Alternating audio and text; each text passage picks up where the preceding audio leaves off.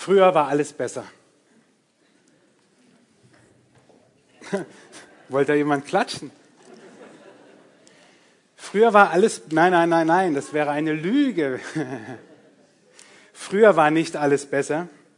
Schaut mal, viele von euch haben sowas. Wenn wir die Dinge heute anschauen, können wir nicht sagen, früher war alles besser. Denn das Einzige, was man früher mit diesen Dingern machen konnte, war das, wofür sie eigentlich da waren, nämlich telefonieren. Die Profis unter uns, die haben noch Snake gespielt.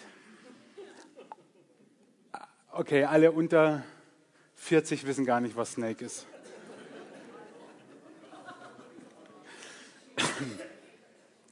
Als ich in der Oberstufe war, 10. 11. Klasse, da kamen die Handys auf. Und damals konnte man wirklich, konnte ich, ihr werdet es nicht glauben, das Einzige, was man damit machen konnte, war telefonieren. Das, was ihr damit gar nicht macht. Also, letzt, letzt habe ich gelesen, dass jemand schrieb, dass jemand im Bus sagte, boah, bei WhatsApp, das wäre so cool, wenn man sich nicht nur Sprachnachrichten schicken könnte, sondern wenn man in die Sprachnachricht hineinsprechen könnte. Ja, das nennt man telefonieren. So. Und wir haben, wir haben alle die wir so ein Smartphone haben, haben ein Problem und eine große Hoffnung. Wusstet ihr, jeden Morgen oder jeden zweiten, dritten Morgen, wenn ich, wenn ich mein Smartphone anmache, ich vergesse es manchmal auch, dann gehe ich in, in den App Store und schaue, gibt es Aktualisierungen für manche meiner Programme, die da drauf sind.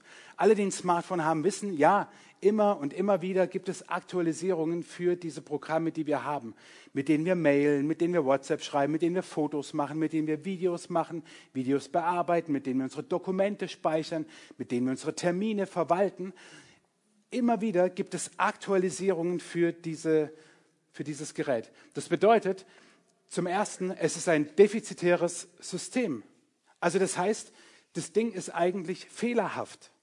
Weil es muss ja aktualisiert werden, es muss erneuert werden. Das, was da drauf ist, ist nicht fertig, ist nicht gut. Und trotzdem arbeiten wir ständig mit den Dingern. WhatsApp, Instagram, Facebook, ständig, also alles eine Firma, ständig aktualisieren Sie die App. Das bedeutet, irgendwas stimmt damit nicht und muss erneuert werden. Das Zweite ist aber genau darum, besteht immer Hoffnung auf Besserung. Also wenn mal was nicht funktioniert, dann liegt es meistens am Benutzer, aber wenn es nicht am Benutzer liegt, dann kann man sagen, okay, es gibt Hoffnung auf Besserung, weil irgendwann kommt die Aktualisierung. Also zum einen ist das eigentlich, womit wir Tag für Tag arbeiten, ein defizitäres System, etwas Fehlerhaftes und gleichzeitig haben wir die Hoffnung auf Besserung. Und ich dachte mir, wow, das, was für das Smartphone gilt, das gilt auch für uns Menschen. Also falls du es noch nicht wusstest, du bist ein defizitäres System. Aber keine Sorge, Du hast Grund und Hoffnung auf Besserung. Was meine ich damit? Schau, kennst du diese Momente? Egal, ob das an einem ruhigen Moment am Abend ist oder morgens oder irgendwie einfach mal so auch ein Gedankenblitz, wo du sagst, oh, ich müsste mal wieder. Oder, oh, es wäre doch echt schön, wenn. Oder, ich hätte da anders. Pünktchen, Pünktchen, Pünktchen. So diese Konjunktivmomente unseres Lebens. Dort, wo wir Dinge wahrnehmen, die nicht so sind, wie wir sie gerne hätten, die nicht so gut sind, wie wir es gerne hätten. Das sind die Momente, in denen wir eine Sehnsucht verspüren, nach einer Aktualisierung unseres Betriebssystems. Das sind die Momente im Leben, egal ob das jetzt morgens, mittags, abends ist, in einer ruhigen Minute oder ein Gedankenblitz zwischendrin, wo wir merken, wir leben zwar okay und wir gestalten auch unser Leben so gut es geht und doch gibt es Tag für Tag Momente, vielleicht hast du sogar heute schon so einen gehabt, wo du feststellst, oh, so rund laufen tut aber nicht alles. Und deswegen haben wir eine innere Sehnsucht nach einer Aktualisierung unseres Betriebssystems. Ich will es dir nur mal anhand von vier ganz alltäglichen Dingen deutlich machen. Das erste ist unser Kalender. Egal, ob du das jetzt auf einer App oder in einem Buch und sowas äh, dein, deine Termine organisierst, du kannst deinen Kalender anschauen und kriegst einen Schreck, was alles auf dich zukommt. Du fragst dich, wie soll man das alles schaffen? In der Adventszeit fragen wir uns das meistens jeden Tag. Aber nicht nur, wie soll ich das alles schaffen, sondern hinter den Terminen stecken ja auch Personen, die dir Angst machen. Der Zahnarzt. Sorry, falls ihr Zahnärzte sind. Unangenehmes Gespräch mit jemandem. Familienfeier. Och du meine Güte. Ist für manche auch so ein unüberwindbares Hindernis. Oder in der Schule, im Verein, auf der Arbeit, irgendwelche speziellen Termine, wo du sagst, boah, wie soll ich das schaffen?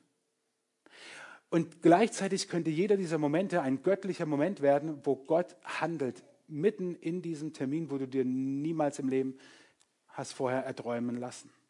Oder das zweite Symbol, dieses Baby, ja, soll einfach unsere Beziehungen widerspiegeln. Jeder von uns hat Menschen, wo er sagt, wenn ich mit denen zusammen bin, hey, da lege ich mich in Jogginghose, Unterhemd und mit den Füßen auf den Tisch auf die Couch. Guckt mich nicht so erschrocken an, ich mache das nicht. Das mit der Jogginghose schon. Das sind Menschen, da fühle ich mich zu Hause, da kann ich wirklich so sein, wie ich bin. Und das Coole ist, ich kann nicht nur so sein, sondern ich kann mich sogar so verhalten. Und dann gibt es wieder Menschen, wo wir sagen, boah, warum hat Gott die erschaffen? Ja, ist doch so. Es gibt Menschen, die liegen uns so quer, dass wir sie nicht in unserem Leben wollten. Aber wir können es nicht ändern. Oder unser Umgang mit Besitz, das Dritte. Und jetzt keine Sorge, ich übe jetzt keine Kritik. Man darf jetzt als Christ nicht viel besitzen und so. Ach was, im Gegenteil. Ist doch schön, wenn Gott dir was, wenn dir Gott viel schenkt. Ich sage immer, Christen sollen so viel wie möglich Geld verdienen, wie es nur geht, denn umso höher wird der Zehnte, den sie spenden. Ganz einfach. Ich meine aber was anderes. Wie gehen wir mit dem Besitz um, den wir haben und können wir zufrieden sein mit unserem Umgang damit? Ich habe diese Woche beim Mittagessen meinen Kindern einen grandiosen, ich fand ihn grandios, Vorschlag gemacht und habe ihnen gesagt, Lukas, Marlene, nächstes Jahr gibt es einen neuen Adventskalender. Ihre Augen sind so, oh wow, Papa, coole Idee, was kommt jetzt? Und ich sagte ihnen, pass auf, ihr habt doch alles, wir haben alles. Was, was, was wollt ihr denn doch? Nächstes Jahr machen wir das so, dass ihr jeden Tag eine Sache von euch jemand anderem schenkt. Weiter musste ich nicht reden, die Idee wurde nicht als gut befunden. Aber ich dachte mir, wie, wie zufrieden sind wir mit dem Umgang mit all dem, was Gott uns geschenkt hat? Alleine, dass wir hier heute Morgen sitzen, dass wir auf irgendeine Weise hierher gekommen sind, dass wir Klamotten anhaben, dass unser Nachbar uns noch nicht rausgeschmissen hat, weil wir stinken, das heißt, wir haben uns gewaschen und Zähne geputzt, all das, nur das, mehr nicht, nur das lässt uns schon zu den Privilegierten dieser Weltbevölkerung gehören. Und dann müssen wir noch jeden Tag ein Türchen aufmachen beim Adventskalender. Keine Sorge, ich habe auch einen Adventskalender. Meine Frau hat mir einen Whisky-Adventskalender geschenkt. Ich habe heute Morgen schon das Türchen aufgemacht, aber ich habe ihn noch nicht getrunken. Ich möchte kein Bashing betreiben gegenüber dem, was wir besitzen und so. Ich merke nur bei mir, da läuft mein System oft auch nicht rund und ich merke, ich müsste mal mir Gedanken machen, wie gut wie verantwortungsbewusst, wie nachhaltig, wie von Gott gewollt gehe ich mit dem um, was er mir geschenkt hat. Oder der vierte Bereich hier vorne, unsere Gesundheit. Alleine da merken wir es wahrscheinlich ganz schnell und ganz vieles liegt nicht in unserer Hand. Ich rede nicht von den kleinen Dingen, vom Schnupfen im Winter und so, sondern von größeren Dingen, wo wir merken, wow, unser Betriebssystem braucht ein Update. Wir brauchen eine Aktualisierung für unser Betriebssystem. Es läuft nicht so rund, wie es laufen sollte. Und das Schöne bei diesen, bei diesen bei, bei diesen Momenten die, dieser, dieser Aktualisierung ist, es gibt immer Hoffnung. Schaut mal, wenn allein schon so eine blöde App auf einem Smartphone aktualisiert werden kann, verbessert werden kann, das wurde von Menschen programmiert. Gut zugegeben, bei Apple waren es wirklich sehr geniale Menschen.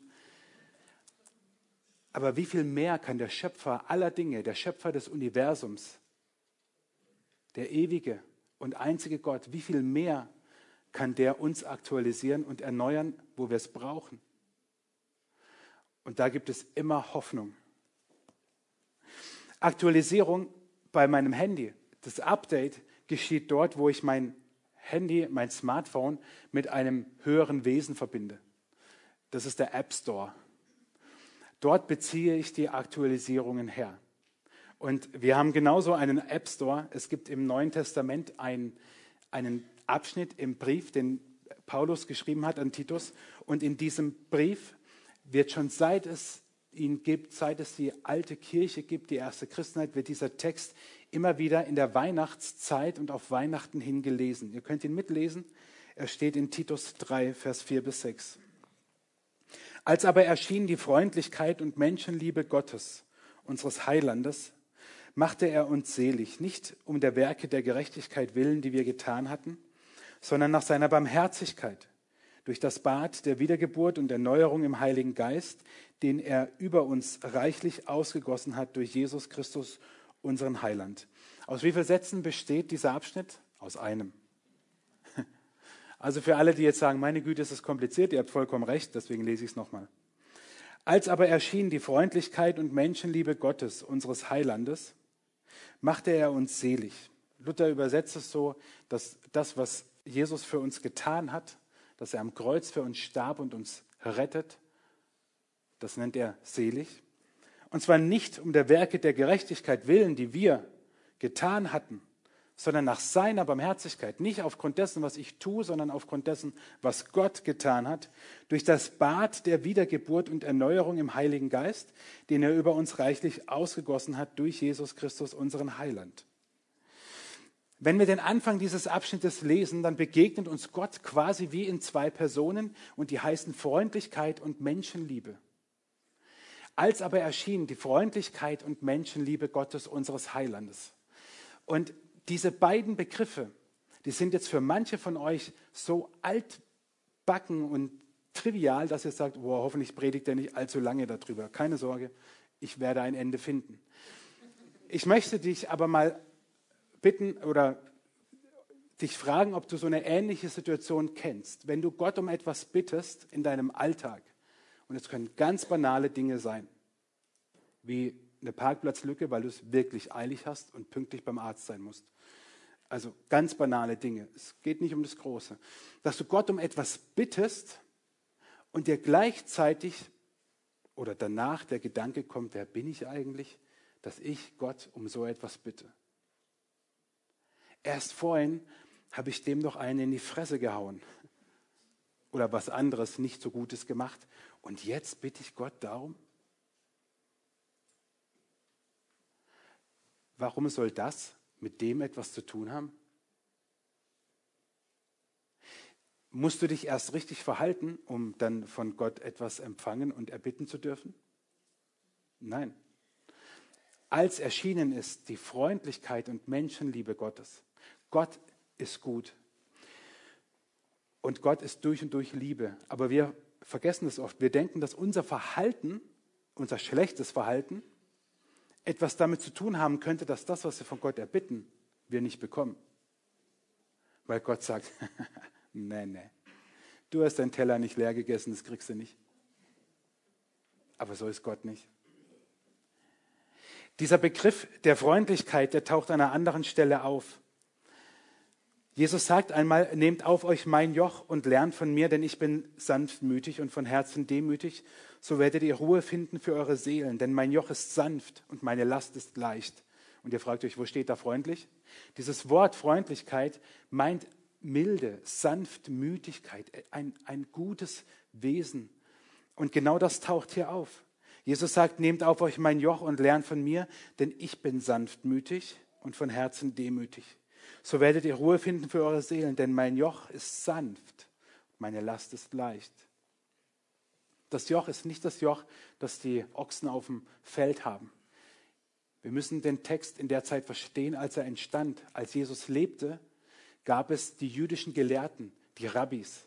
Und so wie sie die Heilige Schrift, wir nennen es das Alte Testament, auslegten und predigten, sozusagen ihre gesammelten Predigten, das nannte man das Joch. Das Joch eines Rabbis war seine Art, wir würden heute sagen, die Bibel auszulegen. Also meine Predigt, Marks Predigt, könnte man als Joch äh, bezeichnen. Und jetzt sagt Jesus, hey, mein Joch, meine Art der Auslegung vom Wort Gottes ist sanft und leicht.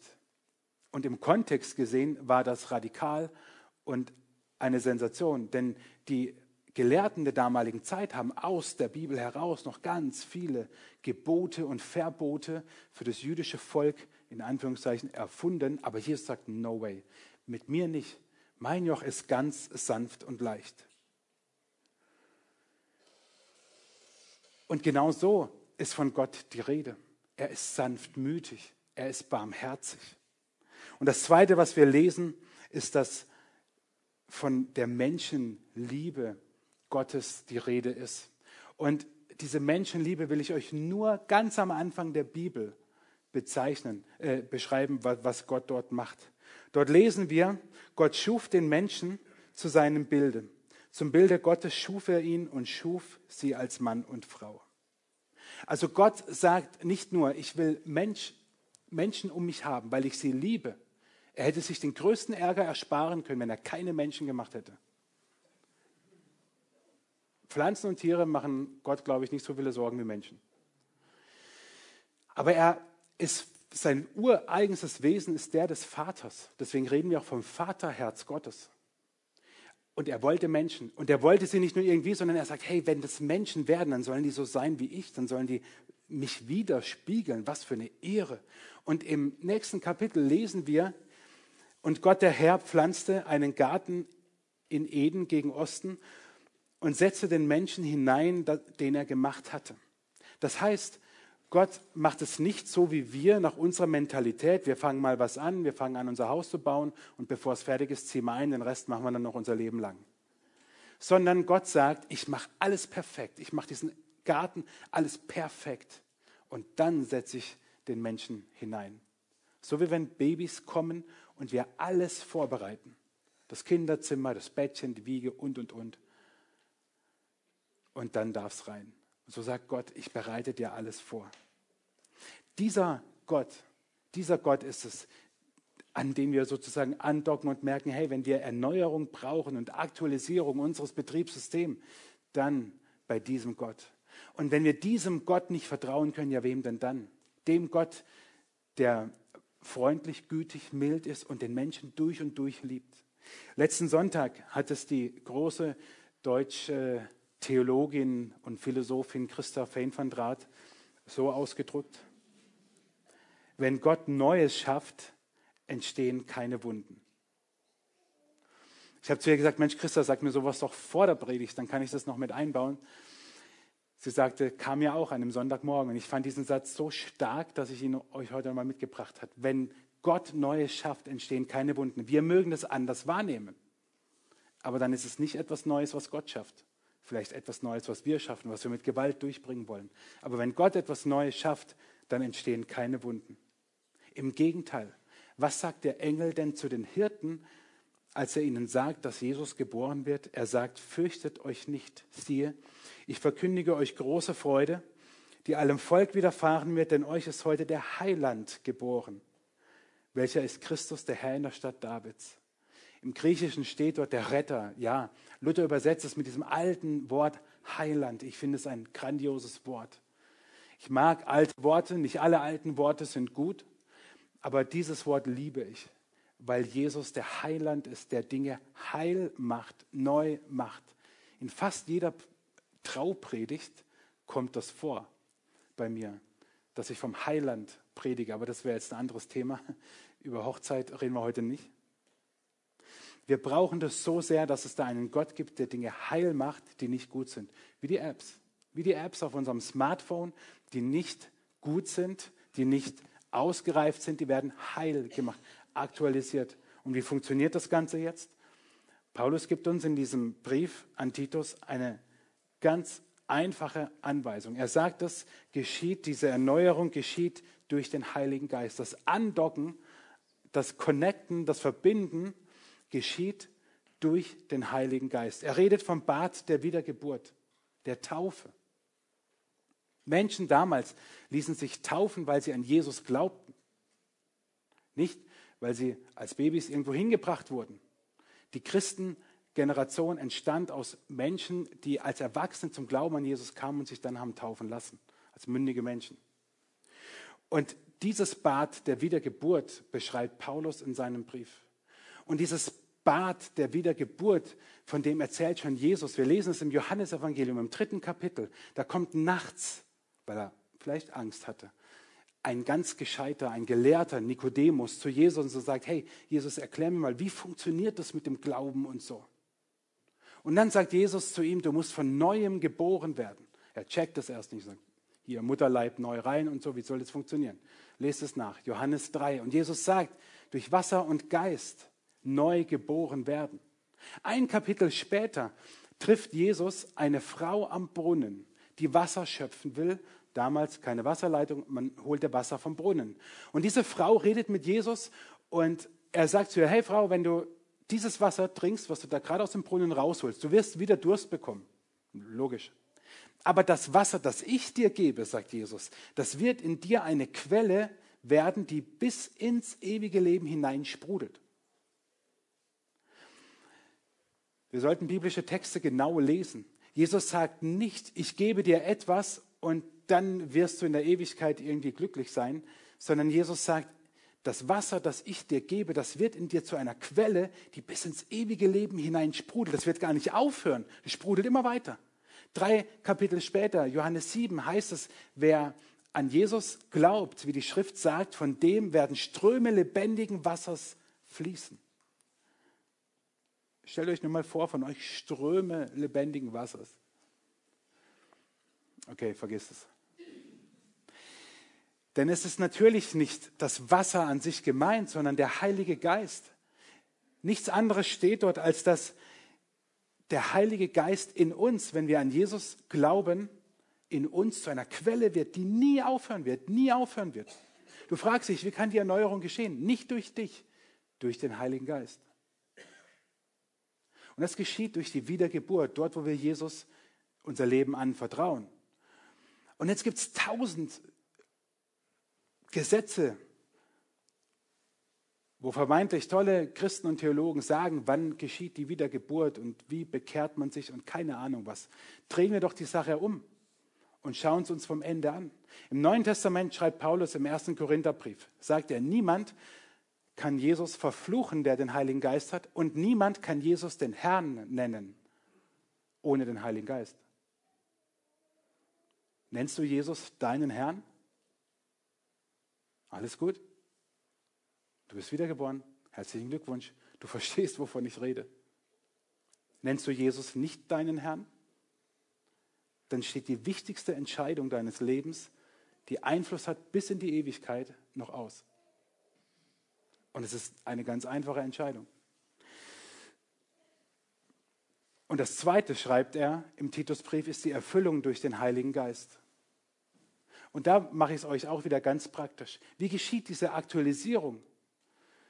Wie wird dieser Heilige Geist in uns wirksam und zu so einer sprudelnden Quelle? Zwei Verse. Im Epheserbrief im fünften Kapitel heißt es im 18. Vers, lasst euch immer wieder mit dem Heiligen Geist erfüllen. Wird in wenigen Bibelübersetzungen leider so übersetzt, aber die griechische Form macht es deutlich, dass es eine immer wiederkehrende Sache sein soll. Warum?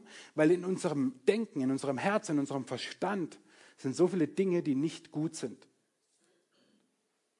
Wenn ich zu Hause mit meinen Kindern Fernseh schaue, also vielleicht auch heute Abend, vielleicht holen wir uns bei Sky ein Tagesticket und schauen Werder Bremen gegen Paderborn. So, weil meine Frau aus Bremen kommt. So, haben wir schon gemacht, ja. Dann kommt in der Halbzeitpause Werbung für irgendeinen, ist ja Fußball, Klischees, Männer, Action, Blockbuster, Kinofilm, der jetzt demnächst kommt, ja, wo sie sich die Fresse einhauen und rumballern. Ja, das Erste, was ich mache, ist, dass ich entweder ausmache oder irgendwas von Beamer mache oder keine Ahnung was, dass meine Kids das nicht sehen, weil es einfach nichts für sie ist. Aber diesen Filter haben wir als Erwachsene offensichtlich vergessen. Was pfeifen wir uns alles rein? In Gedanken, mit Worten, im Internet, mit Filmen, Menschen um uns herum, die uns vielleicht nicht gut tun. Aber wir lassen alles an uns rein. Und deswegen sagt Paulus, du musst dich immer wieder mit dem Heiligen Geist erfüllen lassen, immer wieder die Zeiten nutzen, dass er dich erfüllt und nicht all das andere, was viel schneller auf uns einprasselt. Welche Zeiten, welche Momente nimmst du dir, um mit dem Heiligen Geist erfüllt zu werden, um dich auszurichten, um Dinge rauszulassen, die nicht gut sind und dich auf Gott zu justieren? Und du kannst einen ganz einfachen Test machen. Im Galaterbrief, fünftes Kapitel, ihr seht es hier vorne schon, steht davon oder ist davon die Rede, was der Heilige Geist in uns tut. Ihr seht es. Liebe, Freude, Frieden, Geduld, Freundlichkeit, Güte, Treue, Sanftmut und Selbstbeherrschung. Auf einer Skala von 1 bis 10. Wo stehst du bei den einzelnen Dingen? Oh, meint er mich? Ja, ich meine dich. Wo bei diesen Dingen auf einer Skala von 1 bis 10 stehst du? Gut, du kannst jetzt sagen, hey, ich bin überall 10, safe. Deswegen hat Gott uns eine Gemeinde gegeben und deswegen hat Gott uns Christen gegeben, die uns auch beurteilen können, weil Selbstwahrnehmung und Fremdwahrnehmung ist nicht immer deckungsgleich. Also überleg dir doch jemanden, mach doch mal diesen Test. Sag doch mal einem guten Freund, einer guten Freundin, der du vertraust, bitte schätz mich mal ein. Wo stehe ich bei diesen Dingen auf einer Skala von 1 bis 10? Sag es jemandem, dem du auch dann noch in die Augen schauen kannst, wenn er dich öfters unter 5 einstuft. Okay? So können wir das ganz praktisch machen. Und wenn du merkst, okay, da habe ich Nachholbedarf, momentan, das sieht in drei Monaten vielleicht ganz anders aus, dann bitte Gott, dass er dich dort erfüllt und dass er dich neu macht und dass du dann diese alltäglichen Dinge, egal welche es von diesen vier Dingen sind, die wir am Anfang angeguckt haben, deine Zeit, deine Beziehungen, der Umgang mit dem Besitz, den du hast, deiner Gesundheit, dann bitte ihn konkret in diesen Situationen dir zu helfen. Es gibt im Neuen Testament eine für mich faszinierende Geschichte. Es gibt so diverse Märtyrer der Religionspädagogik. Zachäus ist so einer, Jona ist so einer, das sind die, die durchgekaut werden bis zum geht nicht mehr. Bartimäus ist auch so einer. Bartimäus ist blind und sitzt in Jericho am Straßenrand. Alle kennen ihn. Er weiß oder er bekommt es mit, hier ist Jesus. Und er ruft, Jesus, Sohn Davids, erbarm dich. Die Leute gehen zu ihm hin und auf gut Deutsch sagen Hals Maul. In der Bibel steht es natürlich ein bisschen netter. Aber er lässt dich locker und ruft und schreit, Jesus, Sohn Davids, erbarm dich. Und dann sagt Jesus zu den Leuten, hey, wer ist das? Bringt den Kerl her. Die denken schon, oh, die wird doch nicht wirklich Bartimäus meinen. Doch, meint er. Und dann bringen Leute Bartimäus zu Jesus, dann steht der Blinde vor Jesus und Jesus fragt ihn, was soll ich für dich tun? Und wenn du aufmerksam deine Bibel liest, denkst du, ist das jetzt die Witze-Seite? Da steht ein Blinder vor Jesus und Jesus fragt ihn, was soll ich für dich tun? Diese Geschichte zeigt mir drei Dinge. Und damit möchte ich enden und euch auf euren Wunschzettel hinweisen. Erstens, du brauchst keinen Mittler, um mit Jesus zu reden. Bartimäus stand direkt vor Jesus. Auch du kannst direkt vor Jesus stehen und mit ihm reden. Zweitens, Jesus möchte es aus deinem Mund hören. Er möchte hören, wie du es aussprichst, wo du eine Aktualisierung, eine Erneuerung brauchst. Und drittens, es auszusprechen ist ein Zeichen von Vertrauen, ist ein Zeichen davon, dass du Hoffnung hast, dass sich etwas bessert. Und deswegen hast du einen Wunschzettel am Eingang bekommen und die Stifte liegen zwischen den Stühlen. Während die Band uns jetzt, der Wunschzettel sieht so aus, während die Band uns jetzt das Lied Immanuel singt, bitte ich dich, dass du diesen Wunschzettel nimmst und etwas aufschreibst, wo du sagst, da wünsche ich mir von Gott Erneuerung, Aktualisierung meines Betriebssystems, egal in welchem Bereich. Marc hat es vorhin so schön gesagt, es geht nicht immer so in Erfüllung, wie wir das gerne hätten. Aber vielleicht ist es wie bei Onkel Otto. Vielleicht können wir Gott heute Onkel Otto nennen. Dass das, was er schenkt, noch viel besser ist als das, was wir uns wünschen. Schreib es auf, nimm es mit, behalte es in der Hosentasche oder hängst dir daheim an den Kühlschrank, dass du nicht locker lässt, Gott darum zu bitten. Das muss nicht bis Weihnachten in Erfüllung gehen. Das kann sogar vorher sein oder nachher sein. Und es kann auch anders sein, als du es dir erträumst. Es kann besser sein. Aber Jesus möchte es von dir aus deinem Mund hören.